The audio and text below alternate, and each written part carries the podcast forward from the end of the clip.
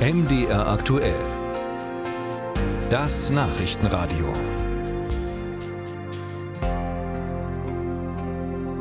An dieser Stelle wollen wir sprechen über das Jahr 2023 in Thüringen und wir wollen sprechen darüber mit dem Ministerpräsidenten, mit Bodo Ramelow. Schön, dass das geklappt hat, Herr Ramelow. Fangen wir vielleicht an mit einer Bilanz das Jahr 2023 aus Ihrer Sicht in einem Satz. War ein schweres Jahr. Also nach drei schwierigen Krisenjahren hätte ich mir gehofft, mal ein bisschen Entlastung zu kriegen, aber tatsächlich die Krisenjahre hinterlassen noch Spuren, die offenkundig auch wieder zu neuen Verklemmungen führen. Insoweit, ich bin froh, wenn das Jahr 23 zu Ende ist, ich hoffnungsvoll auf das Jahr 24 gehen kann und äh, die Hausaufgaben jedenfalls fürs Jahr 23 im Jahr 23 auch abgeschlossen sind. Mit diesen Hausaufgaben sprechen Sie an das größte politische Projekt in Thüringen, der Landeshaushalt 2024. Wir zeichnen am Dienstagnachmittag dieses Gespräch auf und heute ist bekannt geworden, Rot-Rot-Grün hat keine Mehrheit hier im Parlament, hat sich nun verständigt mit der CDU, damit der Haushalt in diesem Jahr durch den Landtag verabschiedet werden kann. Wie groß ist bei Ihnen die Erleichterung, dass dies geklappt hat? Aber wie schwer wiegen für Sie auch die Zugeständnisse, die Sie für diese Verständigung machen mussten? Es bleibt ja mehr Geld nun in der Rücklage, als Rot-Rot-Grün geplant hat. Demokratieprojekte sollen gekürzt werden. Die Landesaufnahmeprogramme sollen gestoppt werden. Erstmal zu Ende ist es erst, wenn der Haushalt beschlossen ist. Und der letzte Stein, der mir vom Herzen fällt, ist am 20. Dezember, wenn die Schlussabstimmung durch ist, weil dann wissen wir, der Haushalt steht. Aber alles, was davor zu erledigen war, ist heute erledigt worden. Und äh, es waren sehr anstrengende, aber sehr konstruktive Gespräche, die wir mit der Union hatten. Es war auch nicht Rot-Rot-Grün, die verhandelt haben, sondern die Union hat mit mir als äh, Ministerpräsident verhandelt. Das hat ein bisschen die Schwierigkeit ausgelöst, dass manches wieder rückzukoppeln war. Aber ehrlicherweise hat die Union ja Themen beschrieben, die mich genauso bewegt haben. Ich äh, fühle mich also jetzt nicht irgendwie äh, besonders beschwert. Also die Frage der Rücklagenplanung, die für die CDU besonders wichtig waren, da haben wir ja dann öffentlich auch gesagt, wir sortieren uns neu und wir sortieren auch die Haushaltsmittel um.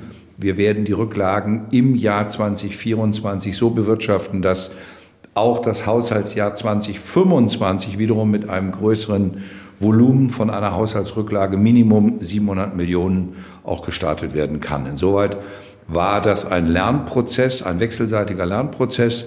Aber am Ende bin ich froh, dass wir wirklich die Themen abarbeiten konnten und die CDU auch Themen benannt hat, wo selbst ich gesagt habe, es ist gut, wenn wir sie mit bereinigen. Sie haben es ja gerade angesprochen, die CDU hat in Sachen Haushalt hauptsächlich verhandelt mit Ihnen und mit der Finanzministerin, obwohl die Haushaltsverhandlungen ja gelten als das Königsrecht des Parlaments. Ist das ein legitimer Weg, den die CDU da gegangen ist? Wissen Sie, wenn es nicht legitim wäre, hätte ich mich ja nicht darauf einlassen brauchen. Es ist ja die Frage, ob der Vertreter der Opposition sagt, ich will mit der Regierung reden und die Regierung sagt, ja, wir sind bereit, diese Gespräche zu führen, dann kann ich nur nicht für die Koalition und die Fraktionen verhandeln. Das habe ich auch nicht getan. Insoweit sind auch einige Themen, die ich dann immer wieder auch gebeten habe, zwischendurch mit den Fraktionen selber zu bereden. Manches ist dann politisch-ideologisch verbrämt und äh, da kommen dann eher dann die Debatten auf. Aber die rein haushaltsrechtlichen, die mit dem Finanzministerium zu klären waren, die habe ich ununterbrochen mit Frau Taubert gemeinsam abgestimmt. Und äh, die CDU hatte ja den Fraktionsvorsitzenden und den Haushalt- und Finanzausschussvorsitzenden dabei. Insoweit war es auch wichtig, dass wir ein gemeinsames Verständnis haben.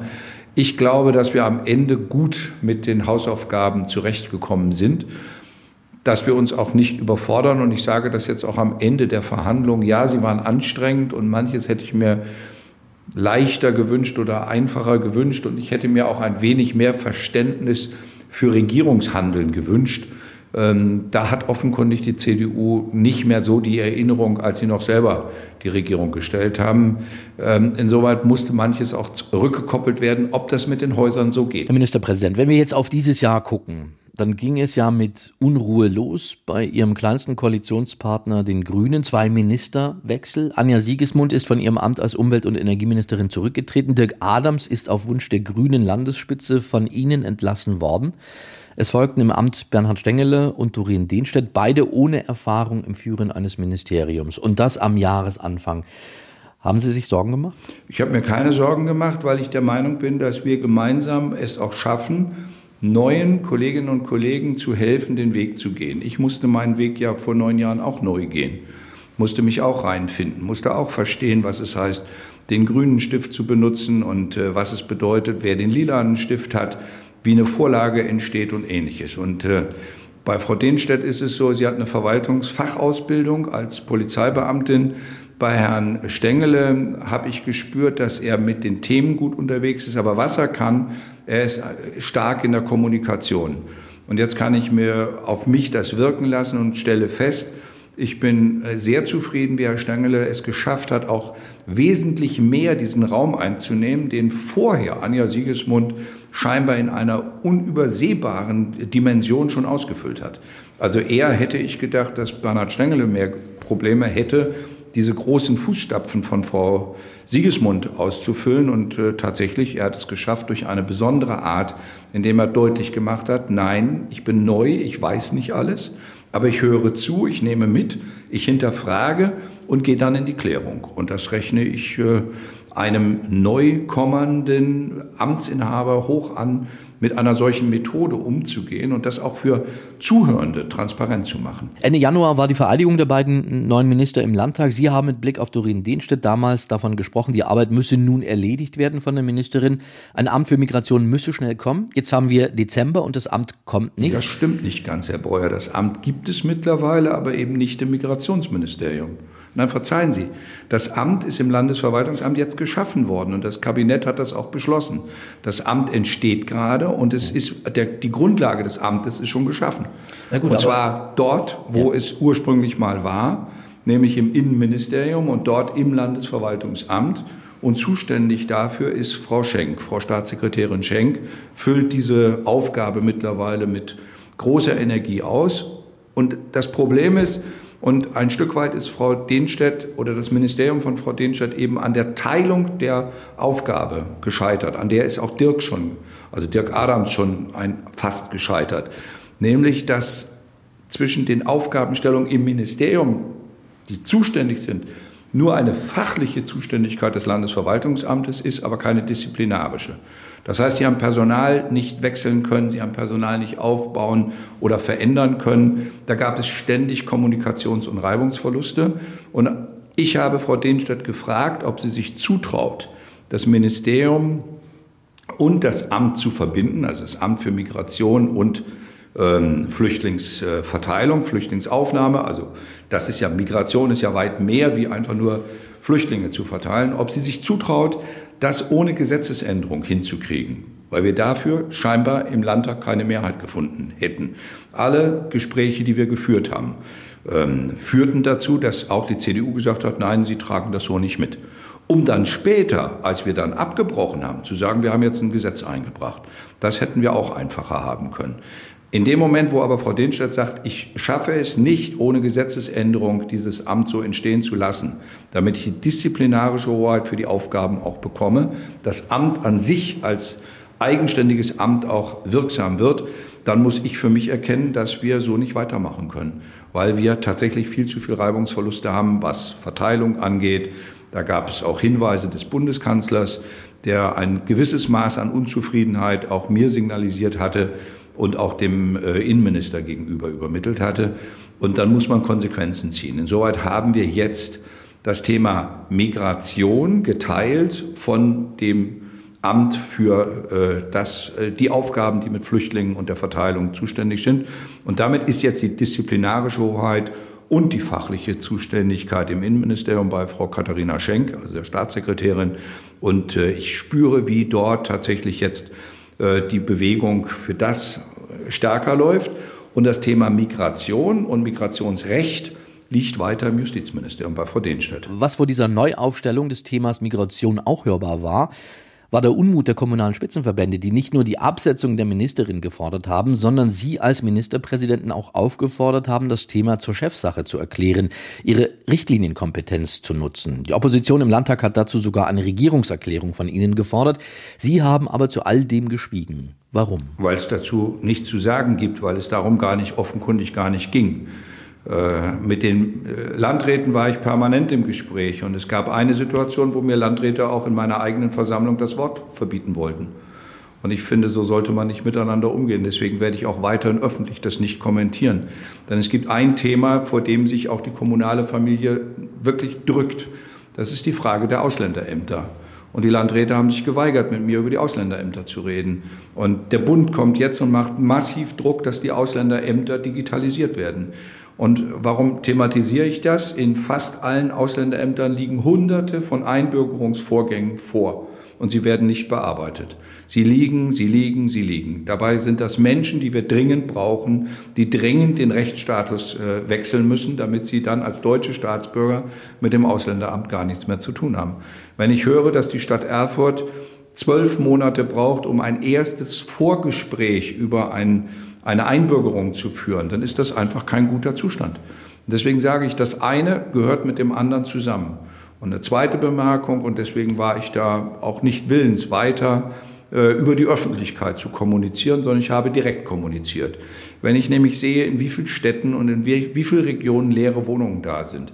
Wenn ein Bürgermeister dem MDR in die Kamera sagt, dass er 100 leere Wohnungen hat, aber keine Ukrainerinnen einziehen lässt, dann finde ich das alarmierend. Dann ist das ein Problem, wenn wir gleichzeitig Hunderte von Menschen unter nicht guten Umständen in einer Industriehalle haben, aber gleichzeitig in diesem Land leere Wohnungen sind und wir als Land für jede Wohnung 5000 Euro zusätzlich zur Verfügung gestellt haben, zu sagen, malert sie, macht sie in Ordnung, aber schafft endlich Wohnraum für diese Menschen, die aus der Industriehalle raus müssen. Gut. Dann gehen wir jetzt mal weg vom Thema Migration, schauen nochmal in Gänze auf das Jahr 2023.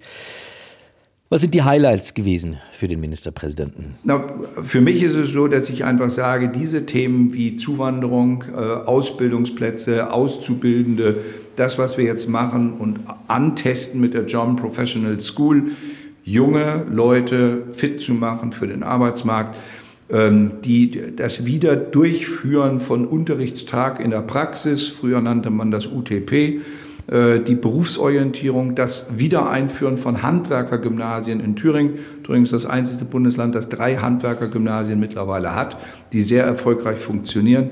Das ist das, was für mich das Highlight ist, mit dem ich gerne arbeite, weil ich glaube, dass wir in Thüringen unternehmerisch gut unterwegs sind. Wir haben 93 Hidden Champions. Das heißt, das sind Firmen, die sind Weltmarktführer. Die sind für ihr Produkt tatsächlich technologische Führer oder Weltmarktführer im Markt. Ähm, diese Firmen brauchen alle Menschen. Die brauchen alle Personal. Und wenn ich mir unter dem Aspekt mal angucke, wie unsere Ausstattung mittlerweile mit Busfahrern und Lkw-Fahrern aussieht, dann sage ich mal, da werden wir alsbald an den Leistungsgrenzen angekommen sein. Wir erleben ja jetzt schon erste Schulbuslinien, die ausfallen, weil der Busfahrer nicht da ist. Und äh, da sage ich mal, wir brauchen Menschen, die mit der Motivation in der Qualifikation dann bei uns auch tätig sein dürfen.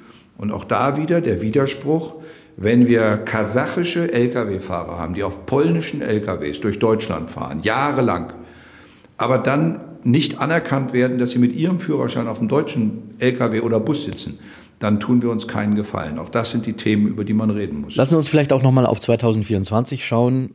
Das wird ja in Thüringen ein Superwahljahr, im Herbst die Landtagswahl, davor die Europawahl, davor die Kommunalwahl im Frühjahr. Und mit Blick auf diese Wahl hört man immer wieder die Sorge, dass so manches Rathaus, so manche Gemeindeverwaltung an die AfD gehen könnte. Teilen Sie diese Sorge? Die AfD gewinnt dann die Rathäuser, wenn man nicht genügend eigene Kandidaten hat. Und das ist ein Appell an alle Thüringerinnen und Thüringer. Wer sich aufmacht und äh, die demokratische Gestaltungsfähigkeit des Landes daran scheitern lässt, dass er selber nicht bereit ist, in diese Gestaltungsfähigkeit sich selber reinzubringen. Also ich freue mich über jeden, der sagt, ich bin bereit zu kandidieren. Und wir haben im ländlichen Raum sehr viele, die über den Feuerwehrverein längst Verantwortung übernommen haben. Besondere äh, Wahlen sind, äh, das haut mich dann jedes Mal um. Äh, wenn kein Kandidat in einer Gemeinde ist, kann die, kann, kann die Wählerschaft einen Namen draufschreiben. Und bis jetzt ist es immer gelungen, zu einem Bürgermeister, einer Bürgermeisterin zu kommen. Das heißt, eine Gemeinde hat ein Gespür dafür, wer die Interessen der Gemeinde wirklich äh, ernst meint. Und deswegen ist für mich nicht äh, das Etikett AfD oder nicht AfD das Etikett, sondern die Frage ist, kämpfen wir für eine demokratische Vielfalt?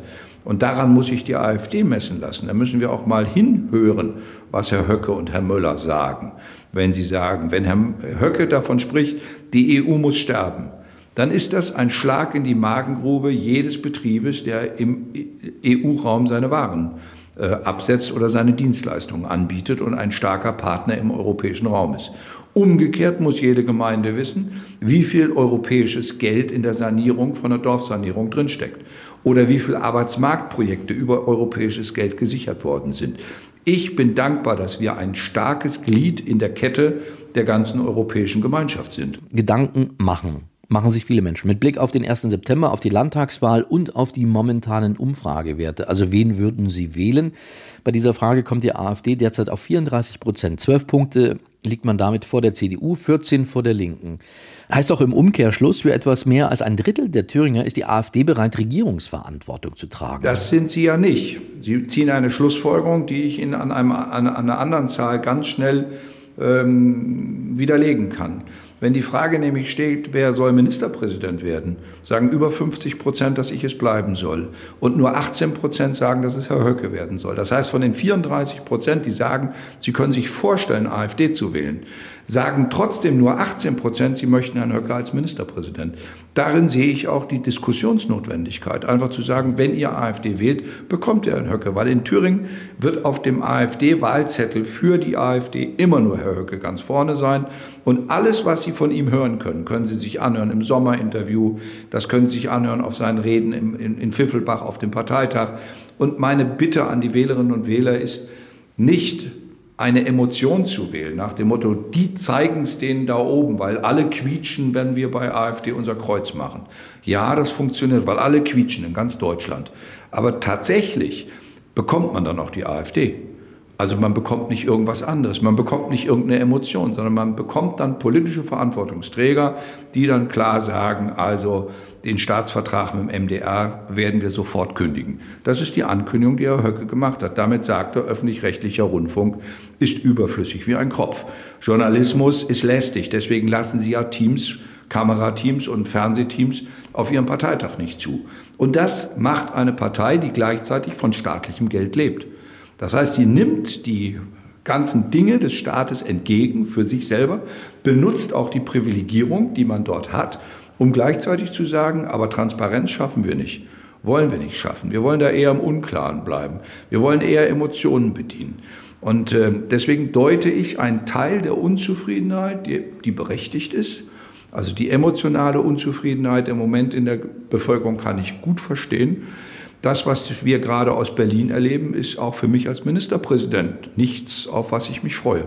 Unklar, nicht zuverlässig, nicht klar, welche Gelder in Zukunft für mich zur Verfügung, also mich, Land Thüringen, nicht für mich als Person. Aber ich sage Ihnen das mal am Beispiel äh, Wachstumschancengesetz, hört sich großartig an. Mit dem Wachstumschancengesetz hätte man für das Jahr 2024, 2025 bei uns aufwachsend 110 Millionen aus unserem Landesetat gestrichen. Einfach rausgenommen, ohne mit den Ländern ein Wort zu reden. Und ich finde, so kann man nicht Staatspolitik gemeinsam gestalten. Ich habe sowas in den neun Jahren auch noch nicht erlebt, dass man einfach in die Kassen der Länder und der Gemeinden greift, ohne die Verantwortung zu übernehmen. Und umgekehrt bei den Flüchtlingskosten, Sie haben es ja vorhin gesagt, dass die äh, Landräte dort äh, ziemlichen Klärungsbedarf hatten. Da gab es richtige Punkte, die die ich auch genauso vertrete. Die Landräte haben gesagt, und Oberbürgermeister der Kreisfreien Städte haben gesagt, bei der Ukraine, bei den Menschen aus der Ukraine hat man den Rechtskreis gewechselt, aber die Frage der Absicherung der Sozialkosten, nämlich der Krankenkosten, ist nicht abgesichert worden. Das haben wir dann für das Jahr 22 gemacht, für das Jahr 23. Jetzt habe ich es gerade mit der CDU vereinbart für das Jahr 24. Das sind für das Jahr 24 wieder 30 Millionen, die der Bund entschieden hat, die von der kommunalen Familie alleine rausgeschwitzt werden muss. Und wir nehmen jetzt Landesgeld und geben den Kommunen das Geld, damit die Kommunen nicht im Regen stehen. Insoweit repariere ich Dinge, die der Bund nach meinem Dafürhalten nicht gut geregelt hat. Und äh, aus diesen äh, Prozessen da, auch da klare Botschaft, die Menschen, die aus der Ukraine hier sind, haben unseren Respekt verdient, haben unseren Schutz verdient. Aber ich würde auch erwarten, dass der, der in der Ukraine gearbeitet hat, auch in Deutschland arbeiten geht.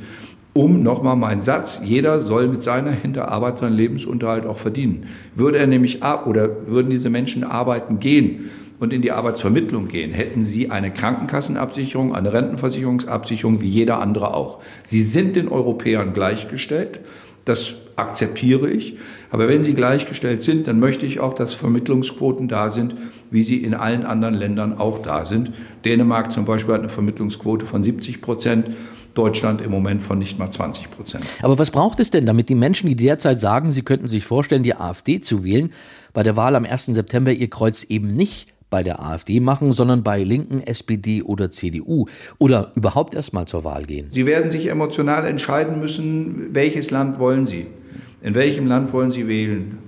Und wenn Sie gewählt haben, in welchem Land wollen Sie dann leben? Wie soll der Zustand in diesem Land sein? Nochmal, ich kann den Bürgern nur erklären, dass wenn wir nicht Zuwanderung haben, werden uns in den Krankenhäusern, in den Pflegeeinrichtungen richtig massiv Personalprobleme begegnen. Die sind jetzt schon sichtbar. Wir haben erste Buslinien, die nicht mehr betrieben werden können, weil kein Busfahrer da ist. Wir brauchen Menschen, die motiviert auf diesen Bussen sitzen und diese Busse auch lenken oder die in der Pflege tätig sind. Ich sehe genügend Personal, das wir gewinnen könnten. Da müssen wir aufhören, dass Menschen, die bei uns als Geflüchtete irgendwann mal angekommen sind, mit Arbeitsverboten belegt werden. Also daran gehindert werden, staatlicherseits daran gehindert werden, arbeiten zu gehen. Und ähm, diese Überlegung, äh, was brauchen wir alles noch dazu, weil die Geflüchteten alleine reichen ja gar nicht.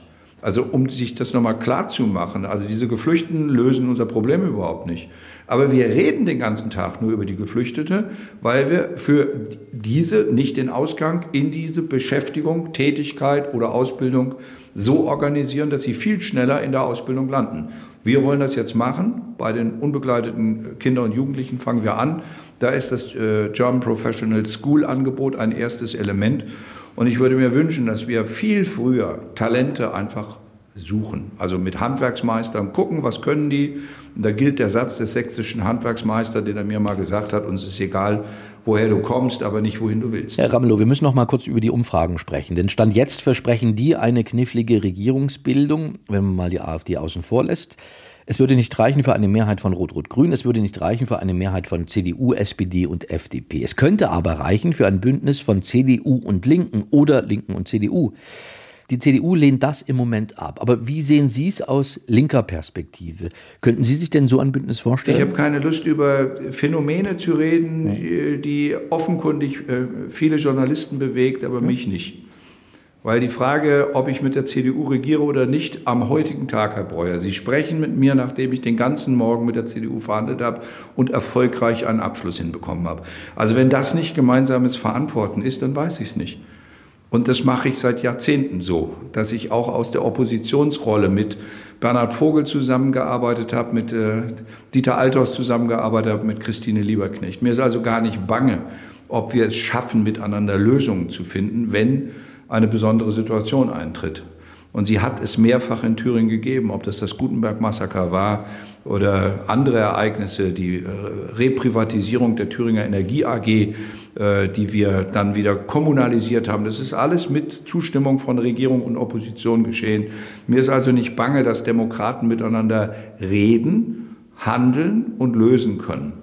Und äh, wer seine Parteitage auf Vordermann bringen muss, sollte sich dann darum kümmern, wenn es soweit ist. Ja, dann bleibt nur noch eine Frage. Was wünscht sich der Thüringer Ministerpräsident für das Jahr 2024? Einfach, dass die Menschen mit einer Fröhlichkeit in das Leben hineingehen und wir es schaffen, diese ganzen Krisenfolgen, die auf der Seele immer noch schwere Schmerzen hinterlassen, dass wir es schaffen, mit, mit der Gelassenheit, dass Menschen sich unter menschlichen Aspekten begegnen, dass man miteinander unterwegs ist dass man dann auch sagt, ja, war nicht die schönsten Jahre, aber wenn ich so überlege, was in der Wendezeit und in der Nachwendezeit war, was da Menschen aushalten mussten, dann ist eigentlich Ostdeutschland viel krisenerfahrener, als wir uns im Moment so gestatten, uns äh, die Kraft zuzutrauen. Ich halte das alles für lösbar. Ich sage, alle Probleme, die wir haben, sind menschengemacht. Und wenn menschengemachte Probleme da sind, sind sie auch von Menschen lösbar mit Optimismus und Freude. Bodo Ramelow war das, der Thüringer Ministerpräsident. Vielen Dank für das Gespräch und Ihnen schon jetzt frohe Weihnachten und natürlich einen guten Rutsch. Das wünsche ich ja auch ebenfalls allen Hörerinnen und Hörern. Gute Zeit.